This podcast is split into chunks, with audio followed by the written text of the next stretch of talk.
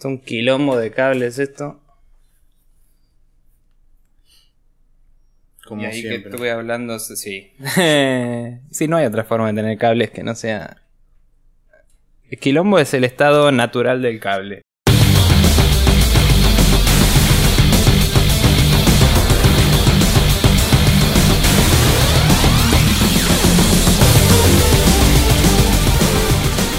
Hola, hola, hola, ¿qué tal? Bienvenidos una vez más a este tardígrado hipoglucémico de la información videojueguil denominado Spreadshot News Podcast, episodio número 185. Mi nombre es Maximiliano Carrión y estoy del otro lado con Nico Vegas Palermo que está así como en una situación en la que está como medio en el limbo porque hay anuncios, hay cosas que por ahí...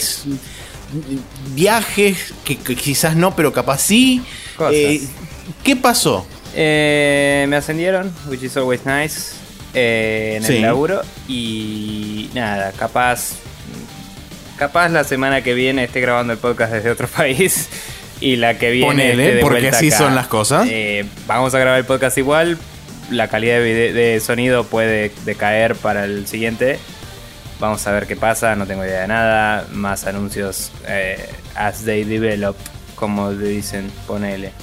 Eh, Sí. Pero no importa, jueguitos y gente y cosas copadas. Eh, sobre el capítulo 185 debo decir que la vez pasada pensando en, che, todavía no tenemos un documento del 200, a pesar de que deberíamos, eh, se me ocurrió todo un set de invitados para poner y me lo olvidé completamente. Así que tengo que repensarlo.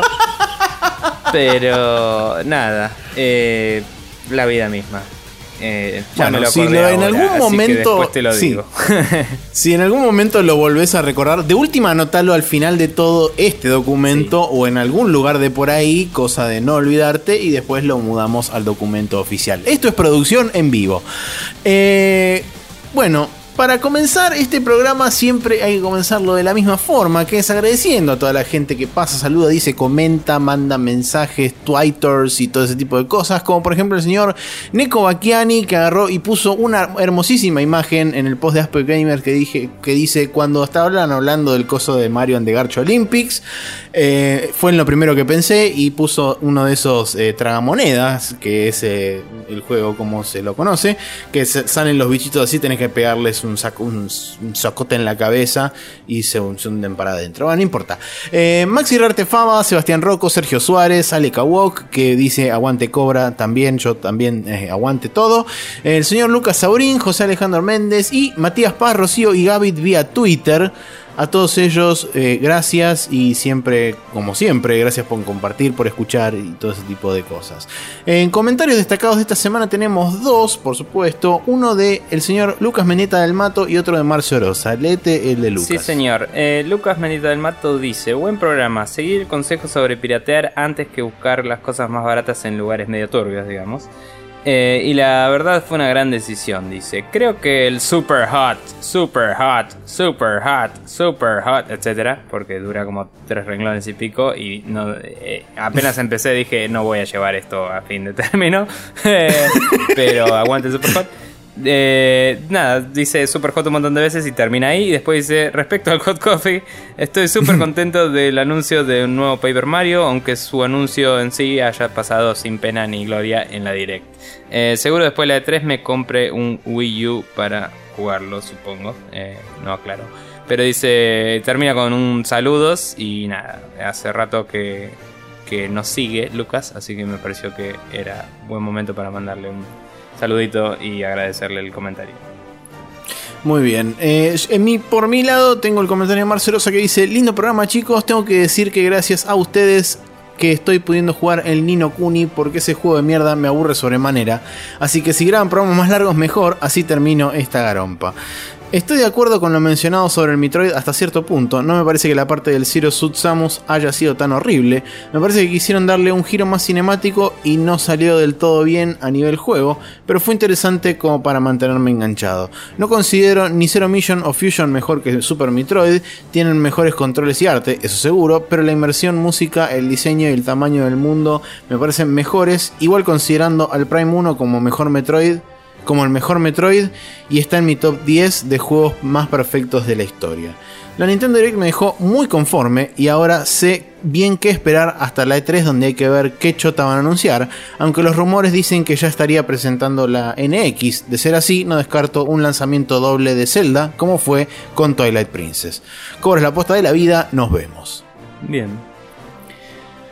Sí, eh, pensamientos sobre el Super Metroid vendrán a continuación porque eso ha sucedido en este tiempo. Sí. Pero antes de ir a ese lugar, yo me pregunto cómo tiene o cómo puede o cómo debe hacer la gente para contactarse con nosotros. Eh, pueden pasar como siempre por nuestro sitio oficial en spreadshirt.com eh, donde posteamos los capítulos todas las semanas y además tienen acceso a nuestras otras cosas que tenemos, YouTube y toda la bola.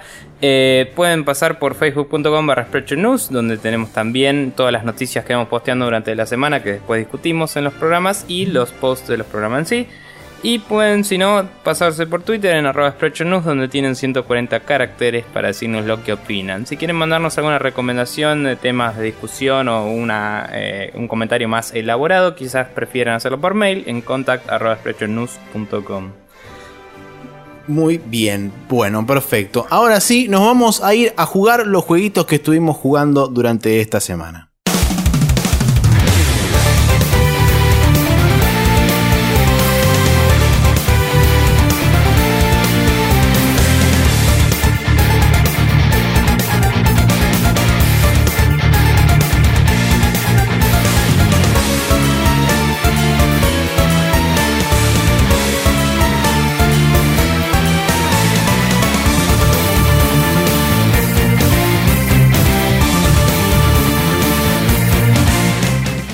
Jueguitos que estuvimos jugando durante esta semana me- se compone de dos cosas. Eh, en realidad es una sola, porque es- todo tiene que ver con espacio y extraterrestres, pero eh, enfocado de dos formas diferentes. Sí.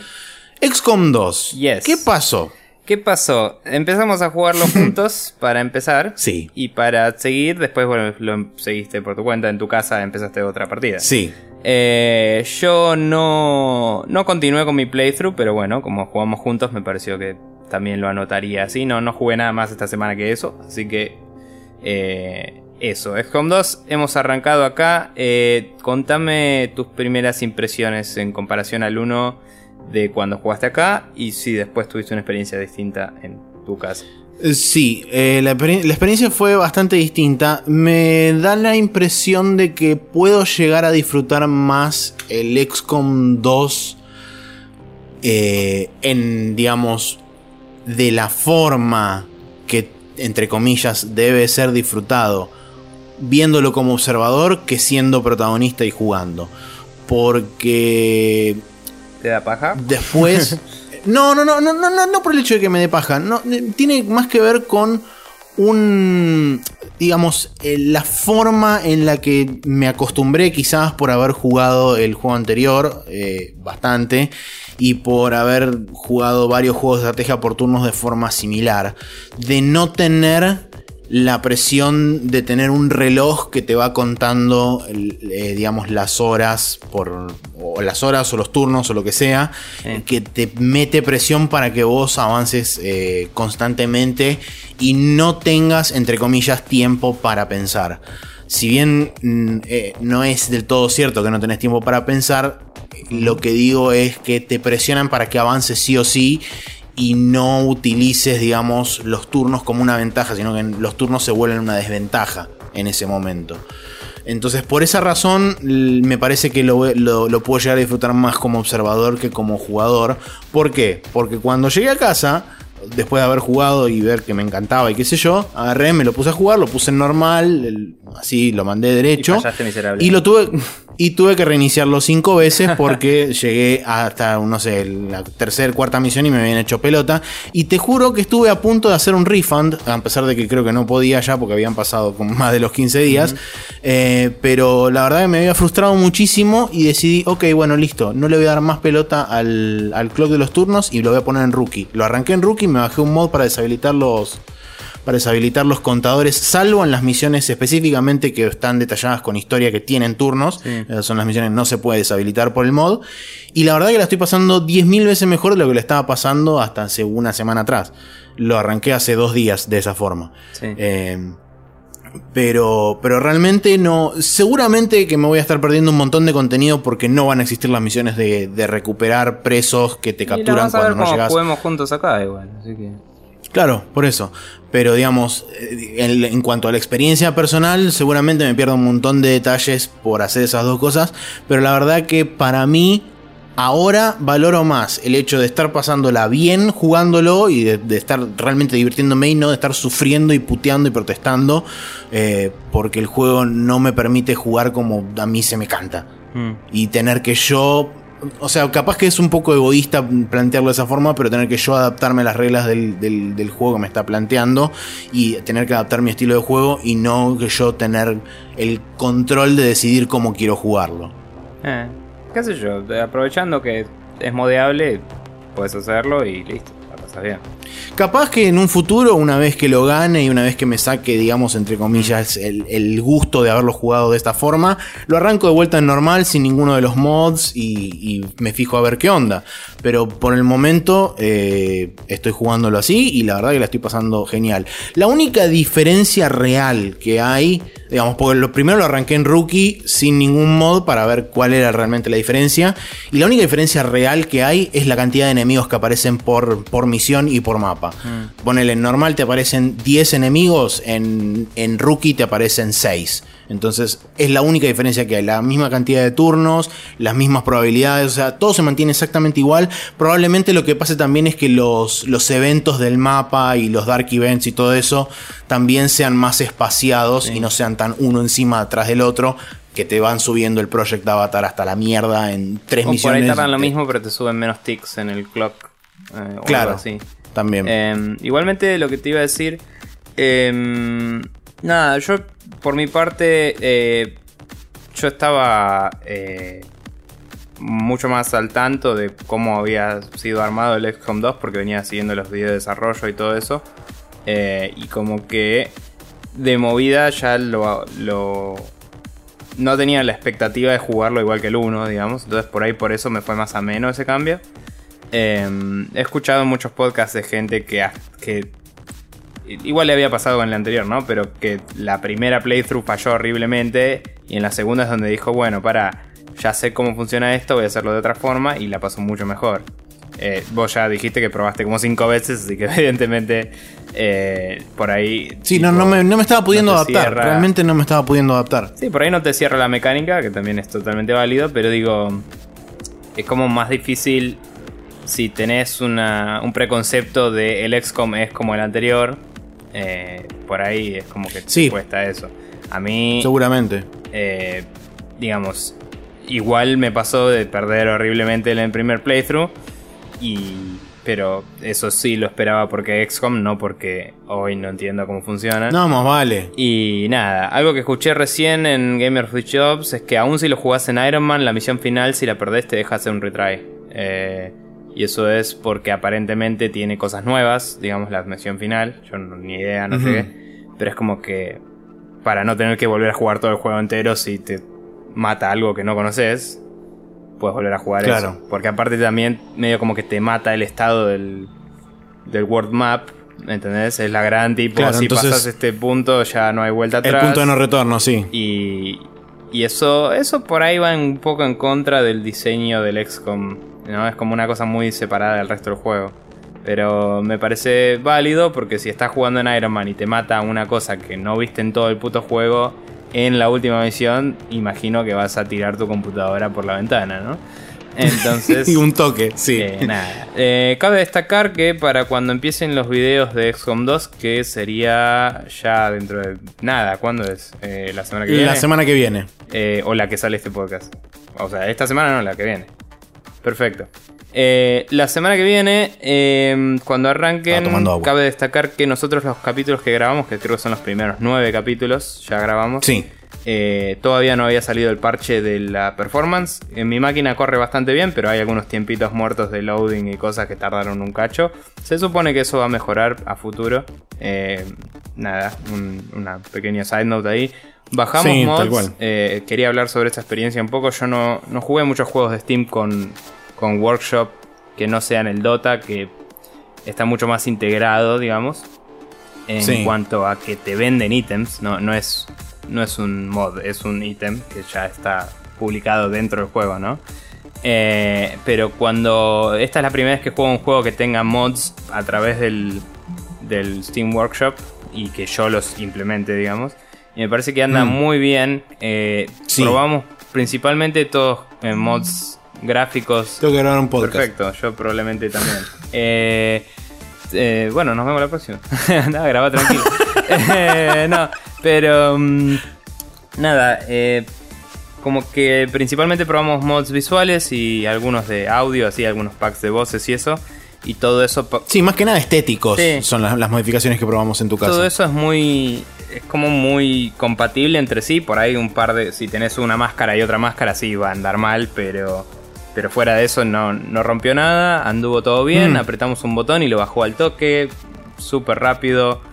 Sí, Eh, se activa desde el mismo, desde el mismo lanzador del juego, Sí, súper Puedes simple. activar y desactivar al toque. Sé que tengo que hacer un mini proceso de abrir y cerrar el juego un par de veces para, para que el parche como que actualice todos esos mods de alguna forma, ¿no? Tengo que abrirlo, entrar, salir y volver a entrar. O algo así medio raro. Eh, tengo que ver cómo era. Eh, después contaré cómo fue esa experiencia cuando lo haya hecho. Eh, pero realmente me gustó mucho y me parece que es un juego que se presta muy bien a esto. Eh, este tipo de juegos en general, que tipo, imagino que también si, si tuviera cosas así, un juego como por ejemplo el Invisible Link o algo así, que tiene también una campaña medio procedural, con turnos y toda la bola, es como que se presta a situaciones en las que ya que ya es medio random, que además haya cosas inyectadas nuevas encima, realmente garpa mucho. Y nos, Sí, nos divertimos mucho con eso, así que Sí, algo que me sorprendió mucho y positivamente del juego, y eso lo tengo que, que realmente es, es muy meritorio de parte de los chabones, eh, ninguno de los mapas que hasta ahora me tocaron, por supuesto eso es gracias a la procedurabilidad de este, la creación de los mismos, ningún mapa se no- ni siquiera se notó repetido o monótono o inclusive, entre comillas, diseñado. Sí. Y eso la verdad que habla muy bien y habla eh, muy bien no solamente de la herramienta en sí que utilizaron para crear los mapas, sino también de los algoritmos que utilizan, porque no se siente armado al azar tampoco, se siente como que realmente es un escenario que tranquilamente puede ser o una ciudad, o puede ser un complejo militar alienígena loco, o puede ser una, una eh, cosa así medio una aldea en el medio de la selva, Sí. o sea, realmente están muy bien hechos. Em, sí, no, y lo único que, que igual también lo mencionamos en los videos, pero que me parece que pasa, y creo que lo dije también, es esto de que a veces el foco de una misión va por una especie de critical path, ¿no? Vos tipo tenés un camino Sí. principal y alrededor hay un montón de cosas interesantes que realmente son hermosas si te pones a verlas, pero muchas veces es como hay una casa y ves la casa y si te metes adentro tiene zarpado detalle, pero no te vas a meter adentro Sí. porque la misión no lo dictamina. Una vez me pasó a mí jugando mi campaña que me metí en una casa para tomar cubierto, digamos, para estar atrás de una ventana y todo, y apenas me estoy yendo a meter, en el segundo piso de esa casa había un par de aliens que me vieron y salieron de ahí y se pudrió todo y terminé volando la casa a la mierda para matarlos y, y, y nada, y realmente fue una situación que no esperaba y estuvo buena, fue una linda sorpresa de esta parte que está fuera del camino principal, igual incide en el juego, digamos. Claro. Y además, como te decía, el nivel de producción es hermoso, es, es muy, muy bueno. Así que nada, XCOM 2 lo estamos disfrutando, va a salir en video a partir de la semana que viene, ya Sí. lo mencionaremos de nuevo entonces. Eh, vos estuviste jugando también, eh, bueno, Metroids. Sí, eh, seguí jugando Super Metroid. De hecho, lo gané. eh, ahora hace un par de días. Eh, en líneas generales, me gustó el juego. No voy a decir que me voló la cabeza ni nada de eso.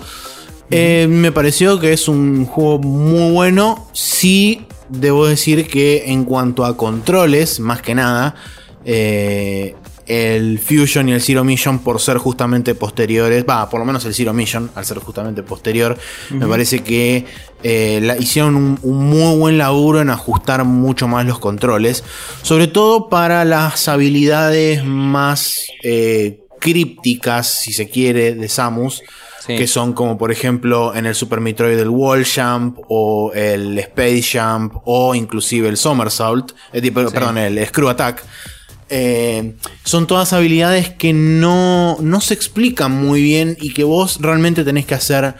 La, la única habilidad que está realmente bien explicada con un lenguaje visual bastante interesante es el wall jump, que es cuando vos llegás a un determinado lugar eh, porque te va llevando el juego, te encontrás como una especie de monitos extraterrestres locos que Ah, empiezan sí. a saltar en la pared. Entonces vos decís, ok, bueno, ¿y yo puedo hacer eso? Hasta ese momento no lo sabías, porque evidentemente no lo habías necesitado. Y bueno, a fuerza de probar y probar y probar y probar y caerte 10 millones de veces, terminás más o menos enganchándole la vuelta. A pesar de que yo todavía considero que habiendo terminado el juego, muchas de las veces era random en qué momento me salía y en qué momento no, porque nunca logré encontrarle el timing a ese puto wall jump. Sí. Que después se vuelve inútil porque una vez que tenés el Space Jump y una vez que tenés el Screw Attack, es como que no lo necesitas.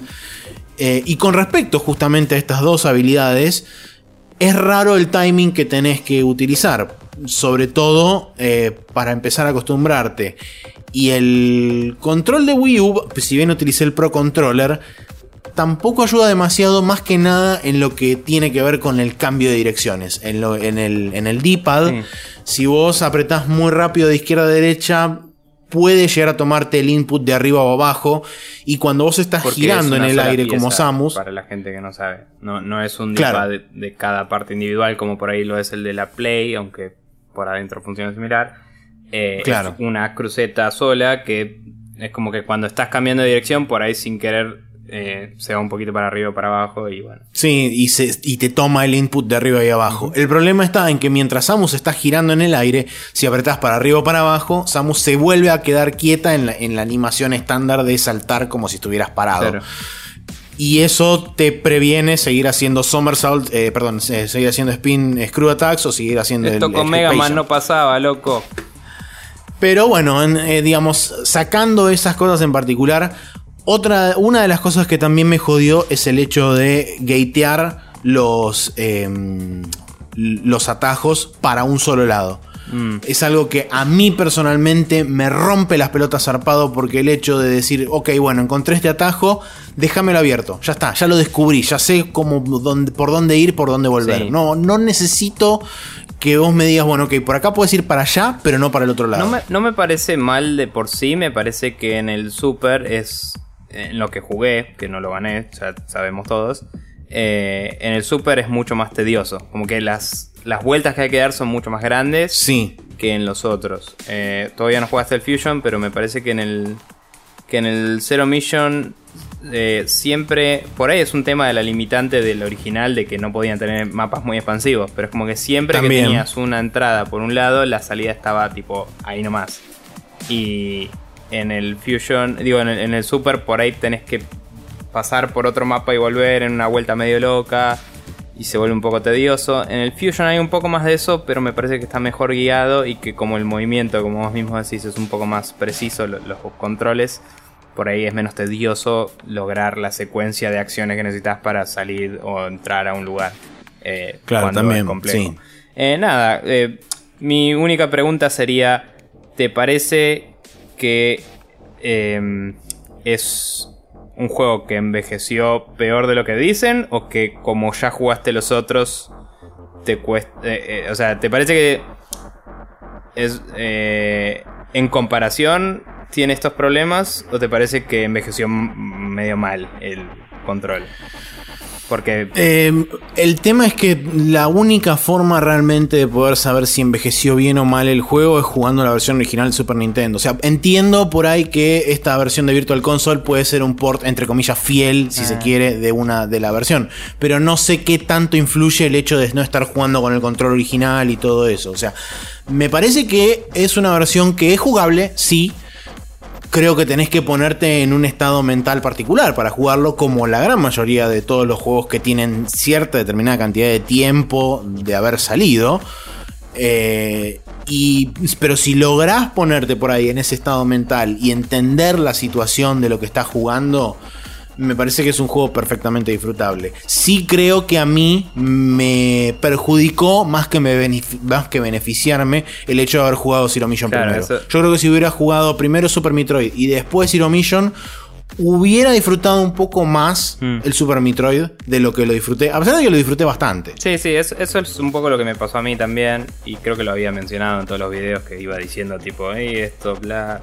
Eh, como que de nuevo, no, no es que no me parezca un juego que marcó la industria y toda la bola, sino que me parece que eh, se menosprecia. Es que no es desmerecerle ni sacarle crédito, es simplemente una, cosa personal que le pasa a, uno y nada más. A mí me pasa un poco que es como que por apreciar tanto ese se menosprecia a los que vinieron después, me parece a mí. Para mí son mejor Metroid los otros, esa es mi opinión. Igualmente, si te lo comparas, por ejemplo, Obviamente que no puedes asumir que no jugaste el, el Zero Mission ahora porque ya pasó. Pero si lo comparas, por ejemplo, con el Symphony of the Night, que está bien, no tiene nada que ver en cuanto a eh, mapeo uno a uno de habilidades y eso, pero es la otra parte de la definición de Metroidvania. Eh, sí. Eh, salió después el Symphony of the Night, no sé cuánto, pero... Creo que es 95. Y este era 93. ¿Tres? Cuatro, el super. Bueno, ok, bien. Eh, igual, digamos, si hicieron el Symphony of the Night en un año, son unos capos. es todo lo que voy a decir. Pero, o sea, una parte de eso ya debía estar planeada de antes, me imagino. Pero bueno, y probablemente sí. Eh, lo que digo es, lo comparas con el Symphony of the Night, que es la competencia directa, y el Symphony of the Night se controla mucho mejor, me parece. Y Sí. Los mapas son distintos porque tienen otra interacción eh, ambiente y personaje. Pero me parece que a nivel cómo controlas al personaje y se desenvuelve en su entorno, el Symphony of the Night es mucho más sólido, digamos. 97, eh, recién me acabo de fijar. Ok, está bien, tuvieron mucho más tiempo. El argumento se cae un poco, pero. pero bueno, nada se había opuesto al Super Metroid hasta que salió el Symphony of the Night. Eso es lo que digo. Sí. No sé. Sí, no, no, tal cual. Es un buen juego que, en mi opinión, es mejor el, el Zero Mission o el Fusion. Bla. Em, una cosa que quería mencionar acá ya que estamos. Eh, no lo pude probar mucho porque tuve una semana medio loca, como hemos declarado anteriormente. Pero eh, compré el Steam Controller eh, y lo probé un poco. Se lo compré al señor Rippy de Zona Fantasma, que lo había comprado y dijo, lo probé una semana y no me interesó, lo vendo al costo. Y se lo compré y eh, me puse a probarlo en lo de Nicoco junto con Mati también eh, en el Half-Life 2. es interesante, me parece que aunque es cierto que por ahí no es para todos, me parece que es bastante útil para gente que juega PC y no le cierra del todo usar un control para ciertos tipos de juegos. Que creo que es literalmente ese el mercado al que apunta, digamos, ¿no? Hmm. Em, y nada, algo que me parece a mí es que más importante que el control en sí es el hecho de que Steam hizo este crowdsourcing de las controller settings, ¿no? Eh, sí. Nosotros entramos al Big Picture, apretamos en el Half-Life 2 y decía, este juego no tiene compatibilidad con control, pero como tenés un Steam Controller, puedes apretar el botón de Home, que es como una especie de botón parecido al de PlayStation, pero tiene el loguito de Steam. Eh, sí. Y dice, apretás ahí, puedes bajarte un preset o setear uno tuyo y jugar simulando teclado y mouse. Y tipo, bueno, genial, ese es un prompt que te sale. Le das OK entras al menú del juego, mueves el, trackpad y eso no pasa nada, apretas el botón y te tira una lista de opciones a la izquierda con un detalle en el medio, ¿viste? Entonces vos vas navegando como si fuera un menú. Y si la primera opción es settings recomendadas por el developer. El Half-Life 2 no tiene ninguna oficial, entonces no decía ninguna. Decía no hay settings recomendadas por el developer. Segunda opción es tus settings. Eh, el control se guarda una ID de tu usuario y te conectes donde te conectes, te pregunta, ¿querés usar las settings de este usuario o registrarlo a otro usuario? Entonces, si vos le elegís tu usuario, se baja de la nube todos tus controller settings y te deja elegirlos. Entonces, vos podés jugar en la casa de otro un juego de más de una persona con tus settings de control, que ya es increíble de por sí. Y la tercera opción es settings de la comunidad. Entonces, fuimos a esa opción porque nunca habíamos seteado el control nosotros. Claro, sí. Primera opción era control seteado por X. 1500 personas. El segundo tenía 300. Dijimos, bueno, vamos con el de 1500, supongo.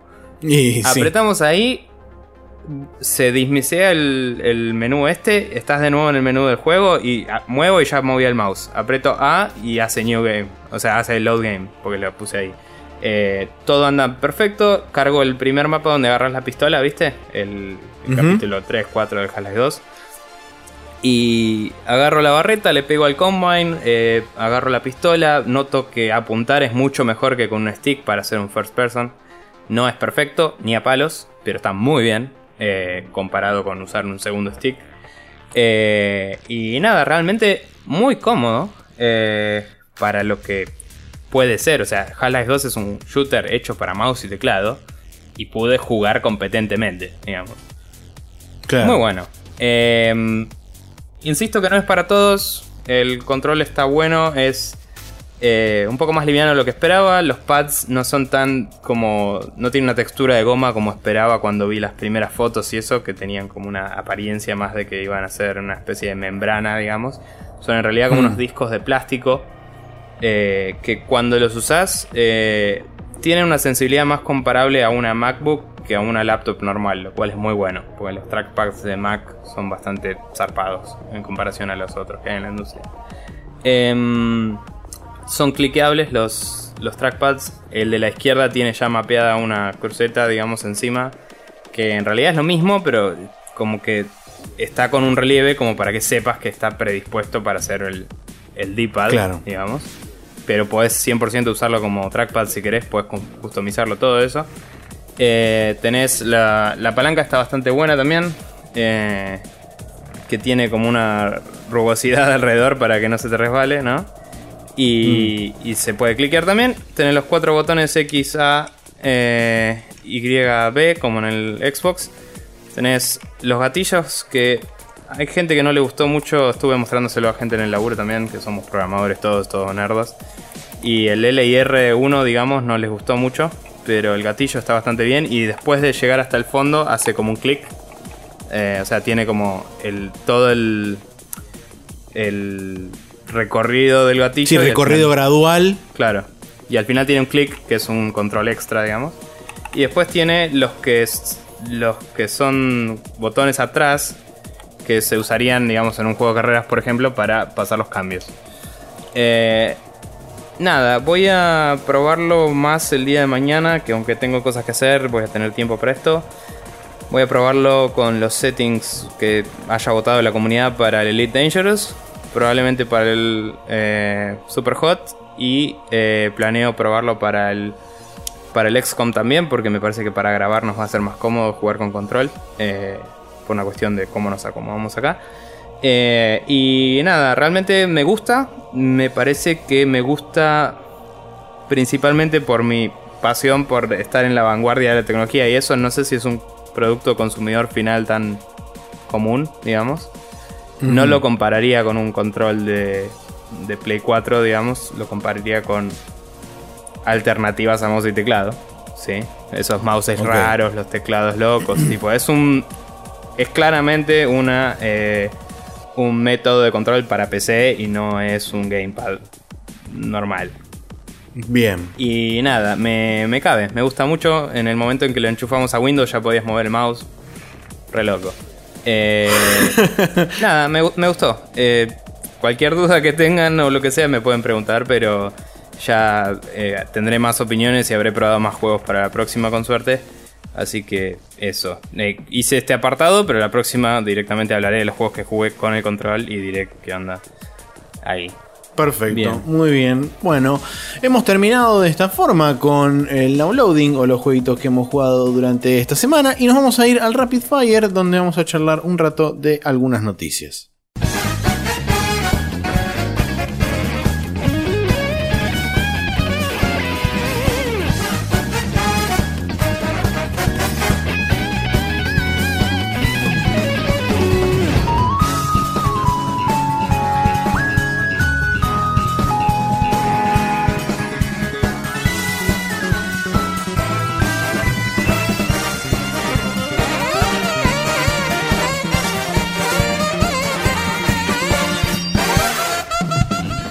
En el Rapid Fire del día de la fecha tenemos varias noticias. Arrancamos con que Overwatch va a tener una beta abierta entre el 5 y 9 de mayo, mientras se confirma que la fecha de salida es para el 24 del mismo mes.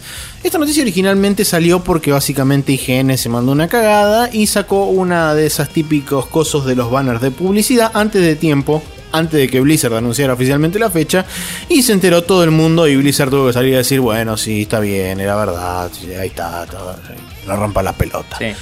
Así que bien, para toda la gente que no pudo entrar a las betas cerradas del Overwatch, sepan que entre el 5 y el 9 de mayo va a estar disponible para bajar y van a poder probar el Overwatch y definir ahí si les interesa o no para comprarlo. Igualmente no estoy muy al tanto de todo, pero me parece que era para la gente que hacía pre-order, lo cual no sé por qué le llamaron Open. Sabés que creo que tenés razón, sí. No sé por qué le dijeron Open, técnicamente hablando.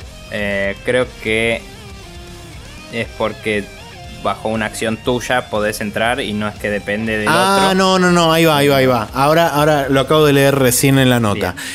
Y toda la gente que hizo pre-order va a tener la beta disponible a partir del 3 de mayo. Del 5 al 9 es abierta para todo el mundo. Eso no lo sabía. No, porque un amigo me había contado y me dijo es raro porque bla, y me quedó la idea. Pero bueno, se ve que era así.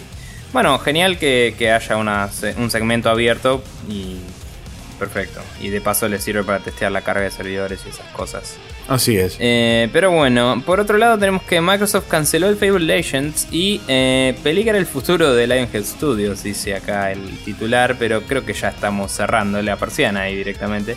Eh, sí, en realidad lo que, pasa, lo que pasó es que según la notificación oficial del sitio de Xbox de donde salió esto, ellos hablan de la, la posible la posible clausura, va no clausura, sino el posible cierre de Lionhead Studios, si confirman el cierre de Press Play, que es un estudio creo que sueco o por ahí. Eh, que no me acuerdo en qué estaban laburando, pero sí recuerdo que lo comentaron, creo que en el Giant Bombcast, mm. eh, que el último proyecto en el que estaban trabajando había sido definido por su público, o sea, habían puesto en el sitio oficial de Press Play Estamos pensando en trabajar en estos tres proyectos. ¿Cuál quieren que trabajemos? Y daban una breve descripción de cada uno y la gente votó uno de los tres proyectos y estaban laburando en eso.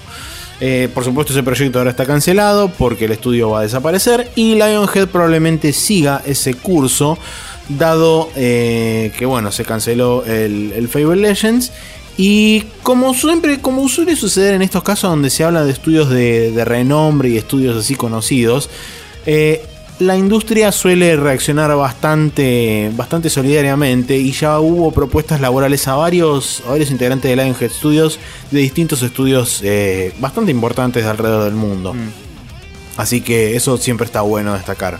Sí, eh, la verdad es que desde que se fue de Peter Molyneux ese estudio no sacó mucho, la verdad. Estuvieron con lo del de Journey que lo cancelaron, que era el de Kinect de...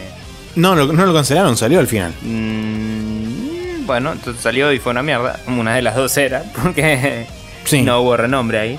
Y estaba esto del Legends dando vuelta hace rato, pero como que no hubo mucho más. Así que, nada, quizás eh, alguien vio la barrita que iba bajando y dijo, ¿saben qué? Eh, cortemos acá. Y bueno, la vida sí. Una mierda, pero bueno. Eh, mientras termino de bostezar, les comento que Radiant Entertainment es comprado por Riot Games y Rising Thunder resulta cancelado en el proceso. Mm.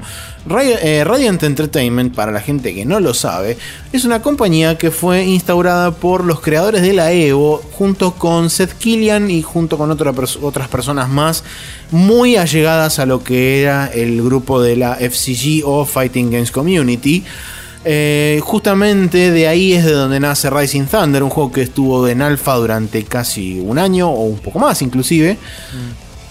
Eh, que la idea era eh, hacer un poco o volver, digamos, los juegos de pelea no tan técnicos en lo que se refiere a ejecución de los movimientos, sino que la tecnicidad pase por la estrategia a utilizar para vencer al oponente. un juego que estaba interesante. Nosotros tenemos de hecho un, First Blood grabado y está en el, en el sitio de YouTube. Así que si quieren pasar para verlo, a ver cómo era. porque básicamente una vez que fue comprado por Riot Games se van a concentrar en otro juego que están desarrollando ahí, que estoy intentando encontrar el nombre desde ahora y no lo estoy encontrando. Era, así no que me acuerdo, pero sí. eh, Stonehearth, ahí está. Es como Hearthstone, pero no. Sí. Creo que el Eh, Stonehearth era. No me acuerdo, pero me parece que era uno de esos survivals post Minecraft. No me acuerdo. Ah, bueno, Tuvo- ok. tuvo como un Kickstarter o algo. eh, por ahí me estoy confundiendo con otro más, pero. Bueno, eh, la cuestión es que Stonehearth va a seguir su desarrollo y va a estar disponible en algún momento. Rising Thunder por el momento va a ser cajoneado. Quizás en algún futuro lo retomen, quizás no. Sí. Pero bueno, ese, ese es el, el prospecto por el momento de Radiant Entertainment. Sí, por cierto, me sorprendió. O sea, yo había leído el mail que decía nos compró Coso y lo reporté así nomás porque estaba en el medio de la oficina. Y después caí, como vos lo modificaste y todo, el post de que sí, habían como cajoneado el proyecto. Y me sorprendió porque es un proyecto que Riot Games tranquilamente podría haber hecho con su con el tipo de, de talento que tiene en su empresa, digamos. Eh, porque lo lindo que tenía el Rising Thunder era que agarraba las cosas de los MOBAs que, pod- que podía, digamos, no todas, pero agarraba la forma de castear eh, spells y cosas y, y de customizar personajes y de eh, tener... Sí, yo creo que se hubiera adaptado bastante bien al modelo de negocios que plantea Riot con Claro. el League of Legends. No, realmente, eh, lo- para quienes no saben o, o no vieron el video, hacía claro rápidamente, es, era un juego de pelea que tenías eh, botones que mapeaban uno a uno con las habilidades de los personajes, tenías seis habilidades, similar a, a tanto el LOL como el Dota y otros juegos, y mm, tenían cooldowns, entonces en vez de hacer... eh, no sé, una U, y- U para adelante y un piña alta, hacías directamente ataque loco y, y lo hacía. Claro, y sucedía. Y curiosamente funcionaba muy bien, las animaciones estaban muy buenas, el netcode estaba bastante bien para hacer un alfa. Eh, no sé, me parece que era un juego que tenía un futuro eh, o que traía un modelo de negocio que nunca había estado en los, en los fighting games de una forma copada, me parece. Y es como medio una pena que no hayan aprovechado para llevarlo adelante. Sí. Quizás dijeron, ¿saben qué? Lo seguimos después, pero ahora hagan el puto Stonehearth porque lo tengo que sacar. Y después vuelve, qué sé yo. Yeah. Sí, no sé, habrá, habrá que ver a futuro cuál es el roadmap que les plantean desde Riot Games. También habrá que ver qué tanta decisión ellos tienen sobre este, las- los proyectos que van haciendo, dado que ahora son parte de Riot Games. Bien, Bien. eh, la última noticia, te toca Sí. a ti. El Diablo 2 y Warcraft 3 fueron parcheados por la gente de Blizzard después de años en el freezer, dice el coso acá, el título. Eh, esto es para darle soporte a las máquinas y sistemas operativos actuales. Eh, recordemos que hace un tiempo se había listado una búsqueda de gente que quisiera trabajar en, en los clásicos de Blizzard para, para eh, modernizar el, el código, digamos. Los rumores Sí. decían remakes de cosas, quizás, qué sé yo. Nosotros habíamos discutido un poco sobre eso. Eh, Sí, eh, puntualmente en el del Warcraft 3 lo que hicieron, además de el típico ajuste para poder correrlo en máquinas actuales y demás, lo incorporaron o le incorporaron el soporte del Battle.net moderno. Así que asumo que lo que quiere decir esto es que desde el launcher de Battle.net quizás te puedas comprar y bajar y jugar el Warcraft 3. No lo sé, este, si el, no sé si el Diablo 2 va a tener exactamente el mismo soporte o similar. Eh, por ahora el Diablo 2 creo que lo único que hicieron fue que corra en Windows 10 y todo eso. Eh, Ok. Lo de que Warcraft 3 esté integrado con Battle.net me parece muy copado, sobre todo porque es eh, de mis juegos favoritos de Blizzard y me gustaría eh, tener acceso fácil a él en el futuro. Y nada, me parece buena onda. Eh, aparte quizás si la gente lo vuelve a abordar ahora que va a estar de una forma, estaría de una forma más eh, fácil, disponible al público, eh, quizás eso renueve el interés y sea, se, se siga dando soporte, ¿no? En, por ahí, Hmm. por lo menos texturas HD y cosas así que podrían venirle bien al juego. Pero bueno, Sí, total- Nada. totalmente. bien. Calendario. El calendario para esta semana incluye los siguientes, eh, las siguientes fechas y los siguientes juegos. El día martes 15 de este mes que no me sale, marzo, Sí.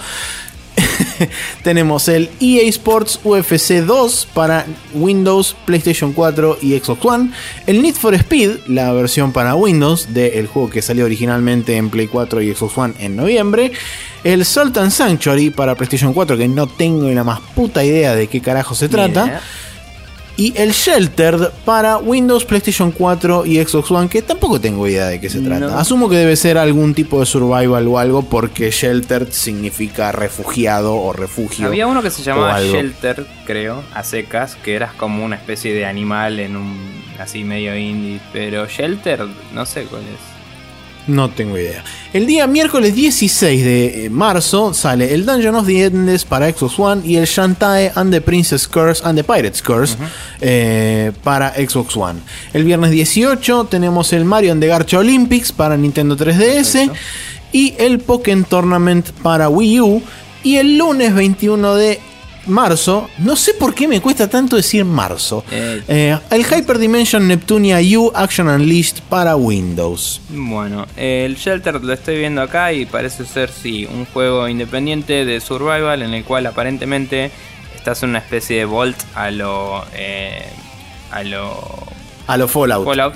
Que está justo abajo de la tierra, no es que está súper profundo.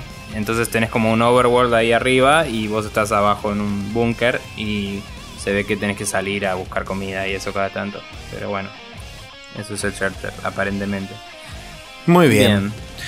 Bueno, perfecto. Hemos terminado entonces con este Rapid Fire y nos vamos a ir a la main quest donde tenemos un tema de discusión que eh, va a ser discutido a continuación.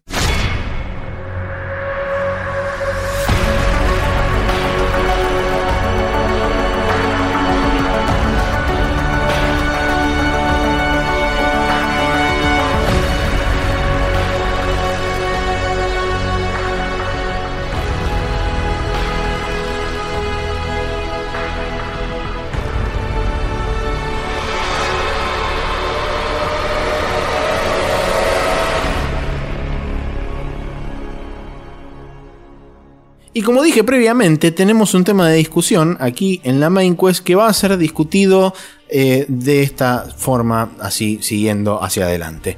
Eh, es como una, una suerte de discusión bipartita, porque por un lado tenemos los dichos de Phil Spencer con respecto a la Xbox One y a su prospecto de cómo ve él el futuro no solamente de la consola, sino también del ecosistema de las consolas en general, por lo menos desde la visión de Microsoft. Y por otro lado tenemos todo lo que vino en consecuencia un poco de eso porque fue mezclado con el anuncio de la Universal Windows Platform. Y eh, se armó un quilombete bastante interesante con gente como por ejemplo Tim Sweeney. No escuché si Gabe Newell dijo algo o no al respecto pero nosotros tenemos una nota muy muy interesante que realmente además de lo que discutamos y de lo que hablemos acá realmente se las recomiendo.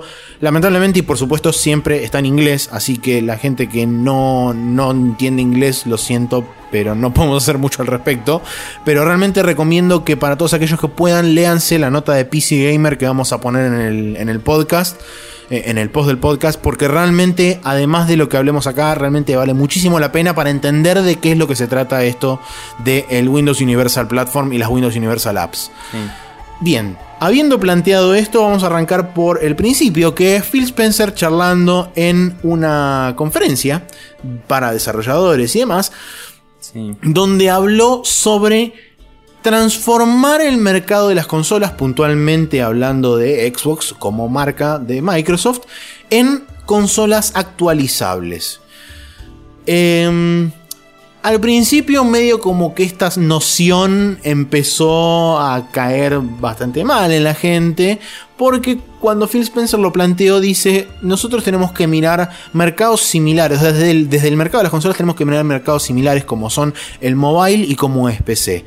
El problema está en que dependiendo a qué mercado mires, vas a tener un approach diferente. ¿Por qué? Porque vos en mobile sabés que vos tenés un nuevo modelo de teléfono cada X cantidad de años, o sea, cada 2-3 años. O sea, los ciclos de recambio son mucho más cortos. En cambio, vos en PC lo que tenés son la ventaja de tener una modularidad. Entonces te permite hacer un recambio más progresivo pero que está más estirado en el tiempo. Entonces no se entendía muy bien a qué apuntaba Phil Spencer cuando hablaba de volver a las consolas actualizables. Si se refería a tener consolas cada 2-3 años en el mercado potenciando levemente sus capacidades internas o si directamente agarrar y venir con un destornillador, abrir un Xbox One, sacar una cosa, poner la otra y listo.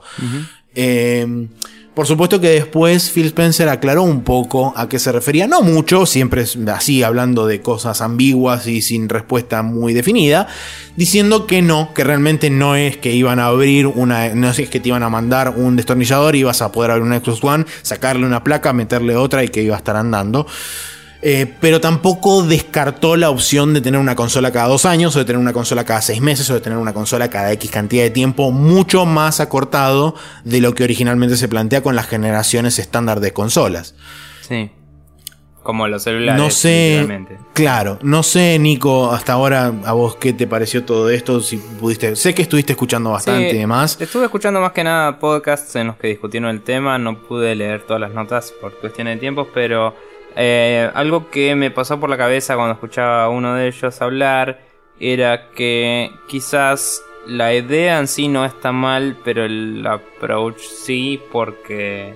O sea, no, de nuevo, no está mal tampoco decir, bueno, vamos a sacar una consola cada tanto. Quizás es discutible, o tipo, puede ser como inundar el mercado con. O sea, fragmentar eh, a tu clientela en distintos sets de jugadores con distintas capacidades económicas. Tiene sus implicancias, pero de por sí inherentemente no es malo, ¿no? Pero algo que me parece que podían haber hecho es decir, vamos a sacar cada año una nueva versión, o cada dos años, lo que sea, una nueva versión del sistema operativo que optimice más la forma en la que usamos el hardware, ¿me entendés? Porque dice, no, porque los celulares iteran mucho mejor que yo. Y es tipo, sí, pero también los celulares vienen con nuevos sistemas operativos que em, aprovechan mejor los nuevos hardwares y se aplican sobre los viejos también. Y en algunos casos eso es bueno y en algunos eso es muy malo. Eh, hay celulares que no se lo bancan bien.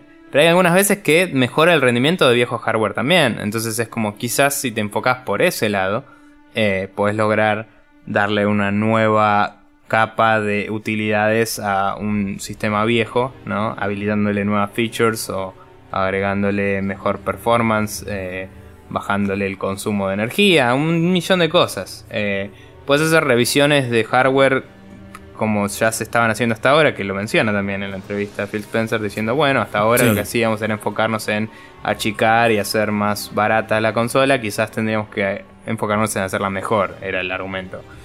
De nuevo, no está mal inherentemente, pero quizás puedes hacerla mejor desde el punto de vista de hacerla más eficiente a la que ya tenés para darle soporte a tu clientela, para que se estire más tiempo el uso del producto y considerando que vos vendés un servicio, no solo el hardware, porque la gente te compra eh, Xbox Live, digamos, eh, ¿para qué querrías gastar tanto en fabricar tantas cosas eh, que sale mucha, mucha plata cuando puedes gastar esa plata en producir nuevas versiones del sistema operativo?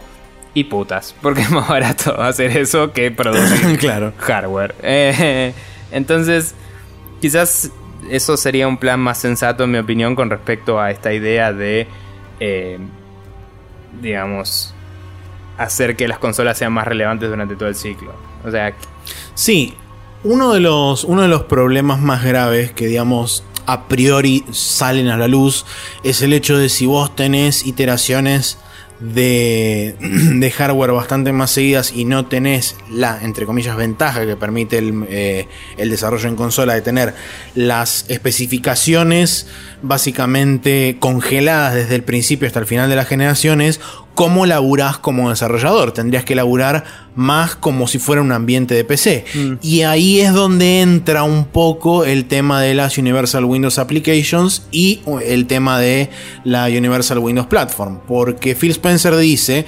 que, digamos, involucrando esta Universal Windows Platform, lo que permitiría es desarrollar exactamente como se permite desarrollar ahora en consola, dejando los avances de hardware por otro lado distinto. En definitiva, diciéndote no te preocupes por las capacidades del hardware porque el software las va a limitar por su cuenta. Y esto fue lo que realmente cayó muy mal en la comunidad de PC porque si de ahí hacemos un poco la traducción de qué es lo que podría ser, y ahí es donde entra la, la, nota de Durante, donde habla un poco de qué es lo que significa esta Windows Universal Platform y las UWA o las Universal Windows Apps eh, para el usuario promedio en primera instancia y para el, el entusiasta o la gente que, us, que usualmente suele meter mano. Y realmente la, la, nota es muy interesante porque el chabón plantea cuatro, o sea, tiene dos páginas la nota, la primera parte habla sobre... Eh, sobre el estado en el que teóricamente está hoy en día el Windows Store, que es donde se puede acceder a comprar las aplicaciones que uno puede instalar en cualquier dispositivo que utilice Windows. Eh, que digamos lo que detalla son la falta de features, la falta de interoperabilidad, las restricciones de modding y el y las, las, desventajas del ecosistema, o sea, de pertenecer a ese ecosistema. Y en la segunda parte hace un análisis un poco más subjetivo de lo que él, de lo que él plantea. Sí. Pero para volver brevemente y cerrar un poco el tema de la discusión de la re, las revisiones de hardware por el lado de las consolas. Eh, no me parece, es como decías vos, no me parece que esté del todo mal. Sí me parece que hay un tema de, primero, expectativa de parte del mercado, costumbre de parte del mercado, el hecho de decir yo sé que tengo una consola nueva cada X cantidad de tiempo, si vos reducís esa cantidad de tiempo, es como que le va a empezar a hacer ruido a la gente en la cabeza, uh -huh. sobre todo por el hecho de que usualmente las consolas no salen, por ejemplo, eh, 150 dólares o 200 dólares o 300 dólares. Salen 400, 450, 500 dólares. Está bien, un teléfono hoy en día más o menos cuesta eso. Sí. Y la gente lo, lo cambia cada dos años. una consola, los teléfonos. Sí. Pero nada, lo que yo diría ahí es. Eh, así como decíamos, no es inherentemente malo. Por ahí eh, lo único que tenés que hacer es hacer un ciclo que no sea como el de los teléfonos, sino un poco más. Por ahí puedes decir, bueno, mi consola en vez de 10 años va a durar 5. Y decís, en 5 años, la primera quizás recién en el año 4 tiene suficiente, eh, o sea, la gente sabe explotarla suficiente como para hacer cosas increíbles. Puede ser. Pero la segunda, como está creada sobre la plataforma de la primera, la gente ya va, ya va a venir con la experiencia y de golpe va a tener más recursos, ¿me entendés? Eh. Y va a poder desarrollar en el primer año juegos muy interesantes, mejores que los anteriores, y en el segundo año juegos que exploten esta consola. Entonces, por eso digo, quizás el, el punto de quiebre está en saber que vas a sacrificar la primera generación en pos de que las siguientes sean mejores. Esto vendría a significar más que nada que no cambien de arquitectura de una a la siguiente, ¿sí? Que es lo que viene pasando uh -huh. siempre últimamente. Ahora, de casualidad, tanto PlayStation como Xbox, las dos son arquitectura de PC, x86-64. Y si mantienen esa arquitectura, o mañana ponen otra y mantienen esa otra, no importa. Si mantienen la arquitectura, pueden hacer que la gente que aprendió a desarrollar para una consola use esos skills de nuevo en, en programar para la siguiente y vaya elaborándolos y cada vez pueda hacer cosas más complejas gracias a que el hardware crece con la experiencia de ellos, ¿no? Sí, vayan escalando como se escaló históricamente en Windows. Claro, entonces, como digo, no es malo de por sí, hay que ver cómo se hace, hay muchas formas, la que está proponiendo Microsoft asusta por el, la forma en la que lo dijeron, quizás no vaya a ser todos los años, quizás no sea tan caro, quizás haya mil cosas que no estén tan mal. Lo de la Universal Windows Platform de lo que vamos a hablar ahora es la parte donde se pone más podrido el asunto. Eh, sí. Bien. Eh, arranquemos por eh, lo que plantea Durante, que habla puntualmente de lo que decíamos de la falta de features, etc. Eh, primero hay que decir una cosa. Eh, él habla sobre Win32 uh -huh. y habla sobre, eh, digamos, qué es lo que significa. Win32 básicamente es el paradigma con el cual hoy en día se desarrollan el 90% o 99% de los programas dentro de Windows. Digamos que el Win32 es, es el DirectX de las cosas que no son juegos. Exactamente. Que, o sea, para la gente que no se escucha, no importa si saben o no que es DirectX, siempre lo necesitan para jugar juegos. Eso o OpenGL, una de las dos necesitan. Win32 es lo que necesitan para levantar una ventana en Windows. Para poder Exactamente. tener cualquier cosa que tenga un menú de file o de archivo arriba. Tiene que ser Win32. eh, mínimo. Ahora está la opción de hacerlo con esta otra cosa que se llama Universal Windows Application. Que es eh, una de las cosas que tiene, que acá te dicen al toque, es que, por ejemplo, pasa sí o sí por el store de Microsoft. Eh, Sí, primero y principal, tiene que pasar sí o sí certificación por Microsoft y tiene que estar sí o sí incluido dentro del Windows Store que pertenece a Microsoft y que Microsoft regula. Funcionaría Eso- muy similar o casi igual al, al App Store de Mac. Sí, eso tiene, digamos, eh, los aspectos negativos de por sí de monopolio de Microsoft, eh, que Microsoft te puede dar de baja cuando quiera, digamos. Y además de eso, yo creo que tiene un añadido porque sí, funciona igual que el de Mac, pero lo que tiene Mac es que Apple fabrica su propio hardware y aunque Windows, eh, Microsoft fabrica sus propios celulares y sus propias consolas, las PCs no son de Microsoft. No. Entonces, eh, la idea de tratar de centralizar, eh, está bien que por ahora no está previniendo que vos sigas instalando aplicaciones afuera del store, así que no es un problema absoluto, digamos. Pero la idea de centralizar a través de su store, de su sistema operativo, todas estas cosas, es bastante maquiavélica porque vos te armas una computadora por tu cuenta en la cual vos podés modificar lo que vos quieras y de golpe le instalás este sistema operativo y te dice comprar las cosas por acá. Y es una mierda. Eh, yo lo primero que hice cuando me instalé el Windows 8 hace mucho en una laptop eh, que tenía fue ir a bajarme las cosas que siempre me bajo y cuando me voy a bajar Skype chusmeo la aplicación del store de Windows a ver qué onda porque quería saber cómo funcionaba el store y eso. Y la versión de Skype que estaba ahí era paupérrima porque te abría full screen y tenía que estar prestándole atención a Skype. Era la versión de mobile de Skype digamos Claro. en Windows ocupándome una pantalla de 15 pulgadas en vez de ser una ventana que puedo apretar Windows flechita derecha y que me ocupe la mitad mientras hago otra cosa o minimizarla y seguir hablando mientras minimizo, ¿me entendés? Era Claro. pelotudo el asunto directamente.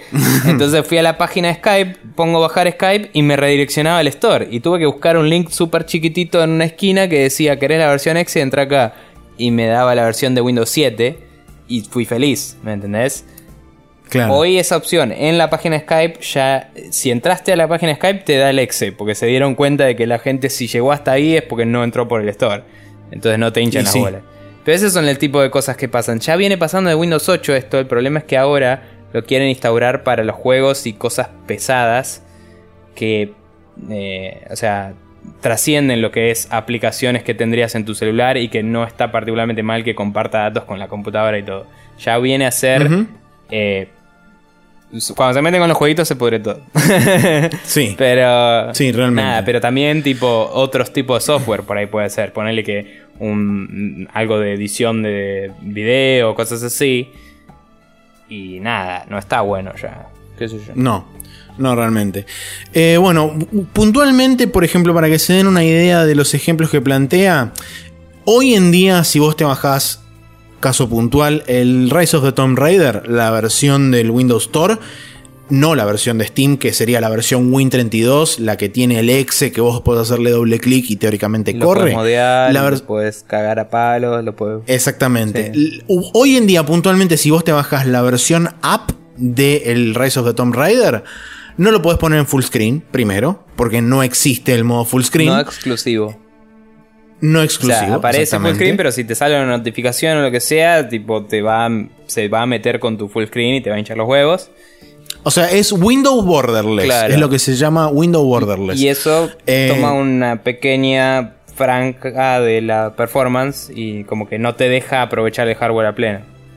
Exactamente. Y eso se considera como un, un paso atrás de cómo venimos jugando los juegos desde hace más de 20 años en PC. Porque el hecho de poder jugarlo a pantalla completa siempre estuvo presente en todos los juegos desde, Desde las antes que primeras épocas de PC. Sí, desde antes que Windows inclusive. Sí. Y bueno, lo que plantea justamente es que hay determinadas, este, hay determinadas aplicaciones o determinados eh, programas, como por ejemplo el FreeSync de AMD, que solo funciona en full screen, mientras que el G-Sync de Nvidia, que son programas que utilizan eh, mecánicas, no mecánicas, sino técnicas de renderizado y demás para hacer que el juego no se vea más choto gracias al V-Sync. Y esto lo que, lo que hace es que esas aplicaciones no puedan correr y no puedan mejorar la calidad del juego. Mm. Eso por un lado, digamos, eso es una de las tantas cosas. Una de las que más jode, y es, digamos, las dos que más joden y son las que más, por las que más está protestando la gente que conoce, es la falta de interoperabilidad. Que puntualmente esto significa, por ejemplo, para la gente que quiere capturar gameplay, no se puede usar Fraps, no se puede usar eh, Direct Story, no se puede usar este, el Bandicam, no se puede usar ninguna aplicación que intercepte las llamadas de las APIs o de las eh, application, no me acuerdo ahora, eso, Application Programming Interface, de las APIs que son, digamos, las, eh, las instrucciones y los accesos que... al sistema que hace el juego para poder dibujarse en pantalla o para hacer cosas. Todos los programas de captura lo que hacen es básicamente meterse ahí, escuchar esos eventos y, capturarlos, eh, o sea, sin interceptarlos, los copia, digamos, y los guarda a disco. Esos programas dejarían de andar porque no pasan por ahí, pasan por otro lado ahora y, como que no te permite ese acceso, que eh, tampoco... Eh, o sea, lo que tendrías que usar sí o sí es la aplicación de Xbox y, usar la captura de Xbox, que es la única que pasa por el mismo canal, digamos, que, estas aplicaciones. Exactamente. Y después con respecto a los mods, eh, como siempre, tenés dos tipos de, de, políticas de modding que tenés. La clásica de el estudio o el desarrollador o el publisher deja abierto lo suficiente el juego como para promover el modding. En el caso, por ejemplo, eh, fijémonos el Skyrim o la gran mayoría de los juegos de Bethesda, eh, el XCOM 2. Y, eh, o sea, ejemplos hay un montón. Pero después, por otro lado, tenés juegos como, por ejemplo, el Dark Souls o el Dark Souls 2, Dragon's Dogma, que figura acá justamente en el artículo, eh, Street Fighter, un montón de juegos que no están específicamente abiertos al modding. Sin embargo, el hecho de que la plataforma de, digamos, de Win32 es abierta y vos tenés los archivos a disposición adentro de un directorio, te permite a vos encontrar formas para mm, poder inyectarle eh, mods de alguna forma o poder capturar los modelos o poder hacer infinidad de cosas. Es que para ser honestos, el, concepto de mod viene de gente que hackea juegos, porque. Claro. Inclusive los, juegos que son entre comillas modeables, en realidad lo único que son son juegos que están organizados de una forma que se presta a que uno los hackee más fácil. Porque en realidad no es que, uy, tengo mod support. Es tipo, si te doy las herramientas para hacer un nivel, eso no es un mod. Estás haciendo un nivel del juego. Si yo te digo, claro mira, mi, juego está organizado así, te estoy dando a vos un mapa de cómo ir y romper y hacer lo que quieras. Pero eso eh, ya no se puede hacer si adoptamos este otro modelo, que es una verga, básicamente. Y justamente eh, lo que también... Eh, algo sobre lo que hace mucho, mucho, mucho hincapié durante es puntualmente en los casos como por ejemplo el Dark Souls original para PC, que básicamente fue arreglado por la comunidad. El parche del Tales of Styria que permite jugarlo en 60 FPS cuando el juego viene bloqueado a 30 en la versión de PC.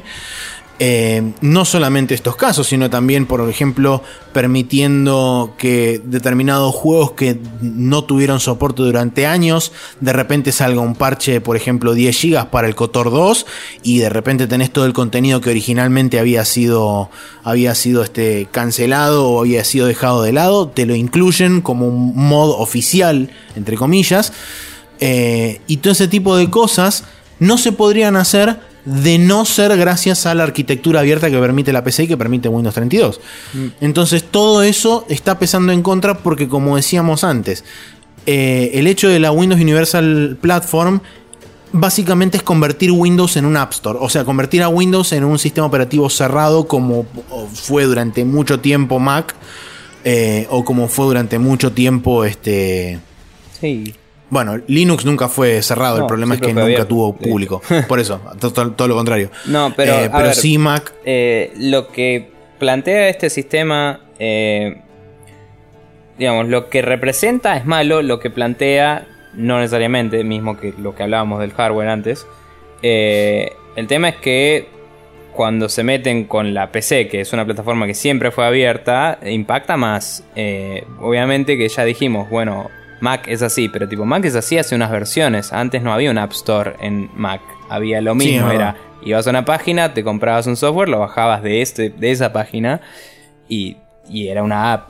Y ahora tenés el store, pero Mac se fijó de nunca bloquear las otras apps porque dijo la gente se va a poner del culo. Igual te, es medio macabro Mac y por default como que te dice, che, esto no, es, no está autorizado por nosotros, por la duda no lo bajes. Windows está empezando a hacer esas cosas ahora también y ahora es donde la gente se está poniendo el culo porque Windows es lo que usaba la mayoría y es un impacto. Dicho todo eso, las Universal Windows Applications eh, lo que permiten y lo que se quiere fomentar en teoría, aparte de compren a través de nosotros porque platita, es eh, que yo programo una vez y funciona en toda la plataforma de Windows. Y eso de por sí está bueno. Pero dicho eso, ya lo hacía antes XNA, que ya lo dieron de baja. Y estaba re bueno para hacer juegos. Ya lo hacía antes eh, .NET, que hoy en día se usa para un montón de cosas abiertas. Y usas .NET y puedes programar para web en todas las plataformas. Y puedes programar eh, aplicaciones de Windows que corren en Windows y lo compilas para Windows Phone y anda también. O sea, ya hay herramientas multiplataforma que obviamente no son tan, tan transparentes, pero son de Microsoft oficiales y funcionan bien en todas las plataformas. Entonces esto lo que hace es centralizar todo en un lugar con todo lo bueno y malo que trae. Y lo malo es bastante malo y lo bueno no es tanto mejor que lo que hay. Ese es el problema, me parece. Claro. Eh, ¿Cómo, ¿Cómo, te parece, ya digamos, dejando de lado la, descripción que hace el artículo y de vuelta insto e incito a toda la gente que lo lea porque realmente es muy interesante todo lo que dice y no solamente lo que tocamos nosotros? Eh, ¿Cómo te parece a vos que esto va a reflejarse en líneas generales en el mercado de la PC y cómo te parece que pueden ya reaccionar eh, distintos, distintos publishers y distintos desarrolladores a esto. ¿Te parece que tiene un, futuro? O sea, porque claramente el objetivo de Microsoft es intentar meter la mayor cantidad de desarrolladores, de estudios, de publishers, etcétera, dentro del Windows Store para justamente empezar a dejar sin, entre comillas, mercado al Windows, a digamos, a la operación natural de Windows. Eh, yo diría, no sé si el objetivo es sacar eh, eso que dijiste de cambiar la operación natural de Windows toda la bola, sino más bien, como decía, platita, que es si vos compras por mi store, yo gano regalías por todo lo que vendo. Eso como objetivo para una empresa obviamente es de lo mejor que puedes apuntar y así es la vida. No haces nada y tenés más plata. Claro, el viejo truco. Eh, pero nada, a mí me parece que eh, por un lado no va a haber una adopción a gran escala excepto por los first party developers o quizás eh, indies que hayan sido patrocinados por Microsoft de por sí. porque sería, a pesar de que es mucho más desagradable y choto, el reemplazo de lo que era XNA en su momento. Y hmm. Mm, laburando en sistemas te puedo decir que hay mucha gente que se casa con una plataforma y dice, uh, porque yo aprendo esto y voy a llegar re lejos. Y entonces por ahí hay mucha gente que no conoce lo que vino antes. O sea, gente que por ahí hoy es joven y está aprendiendo a programar. Viene Microsoft, le dice, te enseño esto. Lo agarra y empieza a producir juegos para eso. Y esa gente se va a casar con esa plataforma y no va a salir de ahí y le va a jugar a favor o en contra, depende de qué tan exitosos son y eventualmente quizás conozcan otras cosas porque por suerte los programadores somos muy abiertos a conversación y, las cosas eh, se suceden, ¿no? Pero digo, hay mucha gente que va en automático, se mete en un cursito, sale del cursito, se mete en la facultad, se endeuda hasta las pelotas y después eh, va a trabajar a Microsoft y, es un mindless drone ahí tecleando, ¿no? Esa gente va a producir esos juegos. Los estudios first party van a producir esos juegos. Los juegos que hayan sido licenciados por Microsoft de otras empresas, por ahí salgan como el Tomb Raider en ambas versiones. Tipo, por ahí haya una cláusula en el contrato que dice, vos tenés que hacer esta versión para salir en mi plataforma. Em, o sea, eso es lo más peligroso, me parece. Si cada juego que va a salir en Xbox One necesita tener una versión eh, que corra en Windows, en Universal Windows Application, Primero que también estás limitando cómo programar para el Xbox One, porque tenés que usar esas Sí. APIs en vez de usar las de las viejas que son más abiertas también, digamos, porque Sí, además que te permitirían optimizar mejor el rendimiento exclusivamente para consola del juego. Claro. O sea, si vos me decís que Universal Windows Application es programar literalmente para Xbox One y tildar una cosa, a todo el mundo le es gratis eso, porque yo ya estoy haciendo un juego de Xbox One, perfecto, aprieto el tilde y listo. Sin embargo, eso te obliga a competir contra vos mismo. Por ahí vos hiciste una versión de Steam que le agregaste otras cosas porque te parece que va a ser mucho mejor para el público de esa plataforma. eh, o porque vos tenés una aspiración de hacer otra versión distinta y darle un soporte distinto, o lo que sea, y de golpe te ves en una obligación contractual a tener algo, un producto comparable en la otra versión. Entonces, si le doy más soporte a este, por ahí empiezo a incumplir mi, contrato, ¿viste? Ese es el problema principal. Si yo puedo decir, mira, literalmente lo mismo que está en Xbox One, te lo saco en Windows, capaz no es tan terrible, capaz se puede hacer, capaz cause confusión en los usuarios, pero no mucho más que eso. O sea, un usuario que tiene Steam sabe que va a comprar en Steam, un usuario que tiene GOG sabe que va a comprar en GOG o donde se le cante.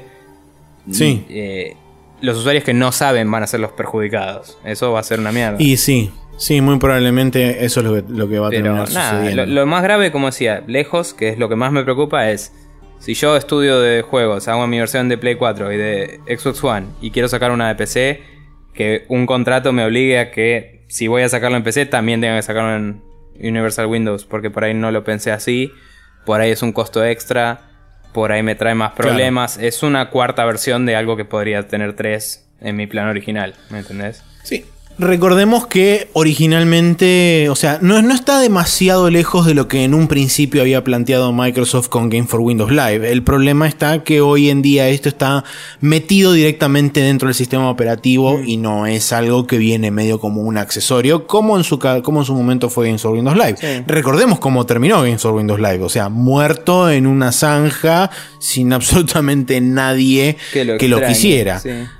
Eh, y que lo extrañe. Yo, a mí me parece que eh, sí estoy muy de acuerdo con lo que decís vos, sobre todo con el tema de eh, las obligaciones contractuales que pueden llegar a presentar o que pueden llegar a surgir en base a esto. El hecho de que Microsoft no sé si te pueda obligar, pero sí te pueda, digamos, intentar convencer de forma no tan agradable. O poner, digamos, una. Para ponerle, sos independiente y te costó un huevo hacer el juego. Por ahí los tipos te ponen una facilidad resarpada si cumplís eso y aceptás porque te parece buena idea, pero después Sí, estás ensartado. Por ahí después te das cuenta de la letra chica. Es todo muy hipotético porque no tengo idea. Pero digo, Sí, esa no, es la obvio, preocupación, porque si eso no está, no es tan grande el problema, es solo lo que implica, como decía, eh, lo que representa eh, a la industria, no lo que es. Lo que es no es inherentemente malo, es a dónde vas con eso el problema. Claro, sí, y lo, que puede llegar a representar para toda la industria, como decíamos recién, el hecho de que, bueno, eh, originalmente cuando salió Windows 8, Game Newell salió a decir que era un desastre, que era catastrófico lo que estaban haciendo, que Game Newell en realidad yo creo que no lo supo expresar del todo bien, pero cuando él habló de Windows 8, creo que él se refería más que nada al Windows Store. De lo, y lo que representaba el Windows Store de Windows 8 Sí. no, tan, no tanto como Windows 8 como sistema operativo. Que por supuesto esto arrancó con Windows 8, pero empezó, creció, digamos, consecuentemente con los años y una vez que llegó Windows 10 con la integración prácticamente total de la Xbox App y el Windows Store y todo lo demás, la aparición de los primeros juegos, recordemos que hoy en día en el Windows Store Además de los típicos juegos de celulares y mobile, qué sé yo, que te podés bajar para la plataforma que se te cante, o sea, para el, ya sea para la PC, para los celulares, etcétera. Hoy también tenés disponible el Rise of the Tomb Raider, próximamente va a estar el Forza 6 que dijimos la semana pasada, está el Gears of War, va a estar el Quantum Break y seguramente vendrán más cantidad de juegos a futuro. Y son muchos de esos juegos, o la gran mayoría de esos juegos, no van a estar disponibles en otro lado que no sea Windows Store. Que eso, si son de Microsoft, no me parece mal. Es así. Pero. eh, Es verdad, boludo, No. ¿qué vas a hacer? Es tipo. Sí, no. Está bien, es tuyo, lo no vendés donde se te cante el culo, listo. No tengo ningún problema con eso. Es tipo, capaz me da pena no jugar algún juego que me interesa, perfecto. Pero de nuevo, el problema es si se meten con. eh, las, con condiciones a los demás. Eh, Sí, e- e- ese hipotético es el terrible. El resto es bastante más ameno y el alarmismo pasa por ahí, por a dónde puede ir la cosa. Eh, qué sé yo, con suerte no irá para ese lado, pero eso es la, parte preocupante. Sí, así es. Bueno, eso es un poco más que nada lo, lo- que, lo que queríamos charlar hoy. Y de nuevo, recomiendo realmente mucho que se lean la nota de Durante para realmente entender de todo lo que estuvimos hablando y para entender un poco por dónde viene la preocupación, más que nada desde el lado de las personas que están acostumbradas a lo que es el ecosistema de la PC de los últimos 30 años. O sea, eh, el hecho de que muchas personas hayan salido a protestar y que muchas de las personas que públicamente hayan salido a protestar hayan laburado previamente con Microsoft, como en el caso puntual de Tim Sweeney, que es el presidente de Epic Games, gente que hizo los Gears of War para Microsoft. Y que hizo la Es- última versión que salió este año, tipo, o el año pasado a fines, tipo. No es que hace un tiempo elaboró con Microsoft. Por eso. Sí. Eh, eh, es, es realmente algo como para decir, bueno, ok, acá está pasando algo. Eh, así que bueno, por eso más que nada le recomiendo muchísimo que lean la nota mm, a toda la gente que le interese, por supuesto, porque les va a dejar, por lo menos los va a dejar pensando un rato largo. Bien, bueno, hemos terminado entonces con esta main quest y nos vamos a ir a la última sección del programa que como siempre es el Special Move.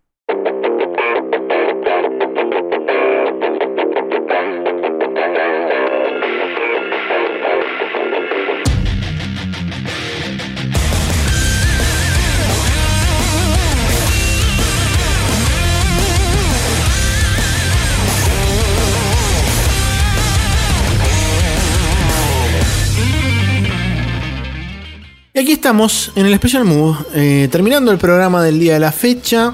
Tenemos dos recomendaciones.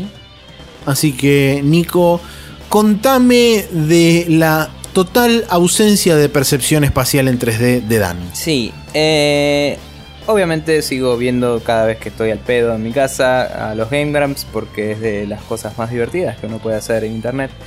Y eh, me mata cuando veo cosas como el playthrough del Portal 2 en el que están jugando el co-op eh, Arin y Dan, eh, Arin Egoraptor, Dan eh, Abidan, el eh, Danny Sexbang de Ninja Sex Party. Es genial como Dan no puede contemplar el 3D. Es, es ridículo cómo se pierde cada 5 segundos. Y encima lo están jugando en la Play, que es split screen. Entonces vos podés ver claramente como uno le señala. Che, ¿por qué no tirás un portal acá? Y el otro tipo, ¿qué? Y está mirando el piso, tipo, o el techo, o otro lugar nada que ver. Y es como, man, estás viendo la misma pantalla que el otro, o sea. Y, y nada, y Ego Raptor también se confunde zarpado a veces o no se da cuenta de que, o sea, repite un proceso re complicado cuando ya lo hicieron para que pase uno, para pasar el otro, y es tipo, man, había un panel al lado del otro para que te abra un atajo y pases. Sí. Tipo, volvés así. Y nada, a veces es medio desesperante, pero a veces te cagas de risa y eh, siempre hay anécdotas graciosas en el medio. Así que nada, un lindo playthrough para mirar y pasar el rato, quizás mientras cocinan, eh, lavan los platos, etc. te pones ahí un eh, monitor cerca, algo play y te cagas de risa. Eh, está bueno. Muy bien. Y yo eh, tengo futuro para todos, futuro en el presente, porque les dejo una nota y puntualmente quiero que vean el video que está dentro de la nota, que habla sobre fotogrametría o fotos en VR, porque básicamente chicos estamos en el futuro, dejemos de obviar lo obvio. Eh, dejemos de obviar lo obvio, sí. Sí. Em, y básicamente agarraron a un chabón, le pusieron un casco de realidad virtual, un Oculus, una de esas mierdas, y le dijeron: Te ponemos eh, una fotito de un mapamundi, vos giralo y entrar en uno de los cosos que te aparecen así en el aire. Entras y te carga una foto, y de repente te dicen: gira la, gira la cabeza. Y la foto gira alrededor tuyo, como si estuvieras realmente parado ahí. De repente, con un puntero mágico de un touch de un coso touch, te acercás a las paredes y podés hacer zoom sobre las paredes, pero es, es como que seguís estando ahí en ese lugar y es re flashero y es cualquiera. Sí. Y es tipo, no se puede creer, pero zarpado no se puede creer que eso sea, entre comillas, una foto. Eh, no sé, boludo. O sea, realmente esto fue como, ah, ok, esto es el futuro. De repente esto está pasando. Yo había visto Eh, un par no hay forma- eh, pero No había mucho. forma, no hay forma realmente de explicarlo. Entren al video y véanlo porque se zarpa. O sea, fuera de joda, yo cuando lo estaba viendo dije, esto no puede ser. O sea, en posta no puede ser. Sí, no, yo había visto anteriores, pero la- como decía, la tecnología está mejorando zarpado. Lo que hacen en general es tener una especie de cámara que en vez de 360 es absolutamente todos los ángulos y eh, Claro. sacan varias fotos y las compaginan con softwares así súper mágicos de proceso de, de imágenes. Y nada, realmente el nivel de detalle que tiene este video, yo lo había visto que lo compartió Maxi el otro día. Maxi Cambiazo, ¿me sale? No me. No me Sí. Eh, que sí, era Maxi Cambiazo, que es de un pibe que conozco de Game Loflandia. Em, que nada, realmente eh, cuando se acerca al monitor roto ese que tiene todos los cablecitos y todo, es como. Zarpado, boludo. La concha de tu madre, loco. Aflojar la tecnología Sí, para los pibes, vamos todos a vivir en, en fotos locas, ya fue. Eh, pero nada, está buenísimo porque hasta tenía head tracking y todo y se agachaba el chabón y miraba el piso, toda la bola. Es como Sí. que estaba recorriendo un espacio, eh, en vez de ser un espacio virtual, es como un espacio eh, recreado en eh, VR de un lugar de verdad. Y eso lo hace más flashero todavía. Eh, Sí, y justamente el artículo se llama Esto no es una foto, se llama fotogrametría VR y puede cambiar la forma en que uno visita y hace turismo por todas partes del mundo, porque básicamente puedes visitar todo el mundo sin moverte de tu casa. Y el sueño de Maxi. Exacto. Bien. Eh, pero bueno, es otra de las cosas que es- no serían posibles si no fuera por VR, excepto que no es un jueguito. Eh, que después seguramente se llevará a jueguitos y todo el mundo vivirá así estupidizado y vendrá Mark Zuckerberg y paseará por los pasillos y se reirá maquiavélicamente. Bien.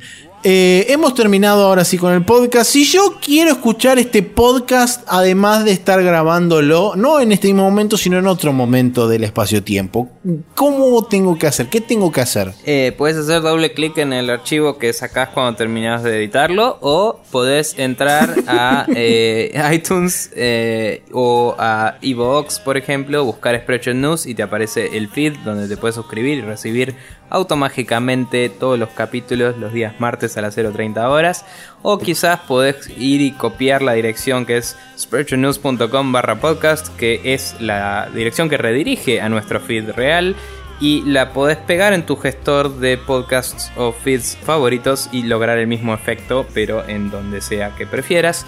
Eh, además, si querés ver, por ejemplo, nuestros videos de YouTube, al cual se vienen las locas, locas aventuras de XCOM 2 en breve, podés Yes. eh, entrar a youtube.com barra TV y eh, contemplar la muerte total en el XCOM 1 y la inminente como el, el inminente resurgimiento de la resistencia en el XCOM 2 donde el Commander vuelve y se pudre todo. Así que nada, esas son las cosas que puedes hacer para seguirnos. También tenemos un pequeño Twitter aparte, nada que ver con nada, que es GuybrushRule, arroba GuybrushRule, donde podés eh, suscribirte a eh, él y recibir y, eh, un montón de recomendaciones de juegos que valen menos de 20 dólares eh, para la plataforma de PC, que por ahora sigue siendo abierta y nadie tiene que hacer nada al respecto.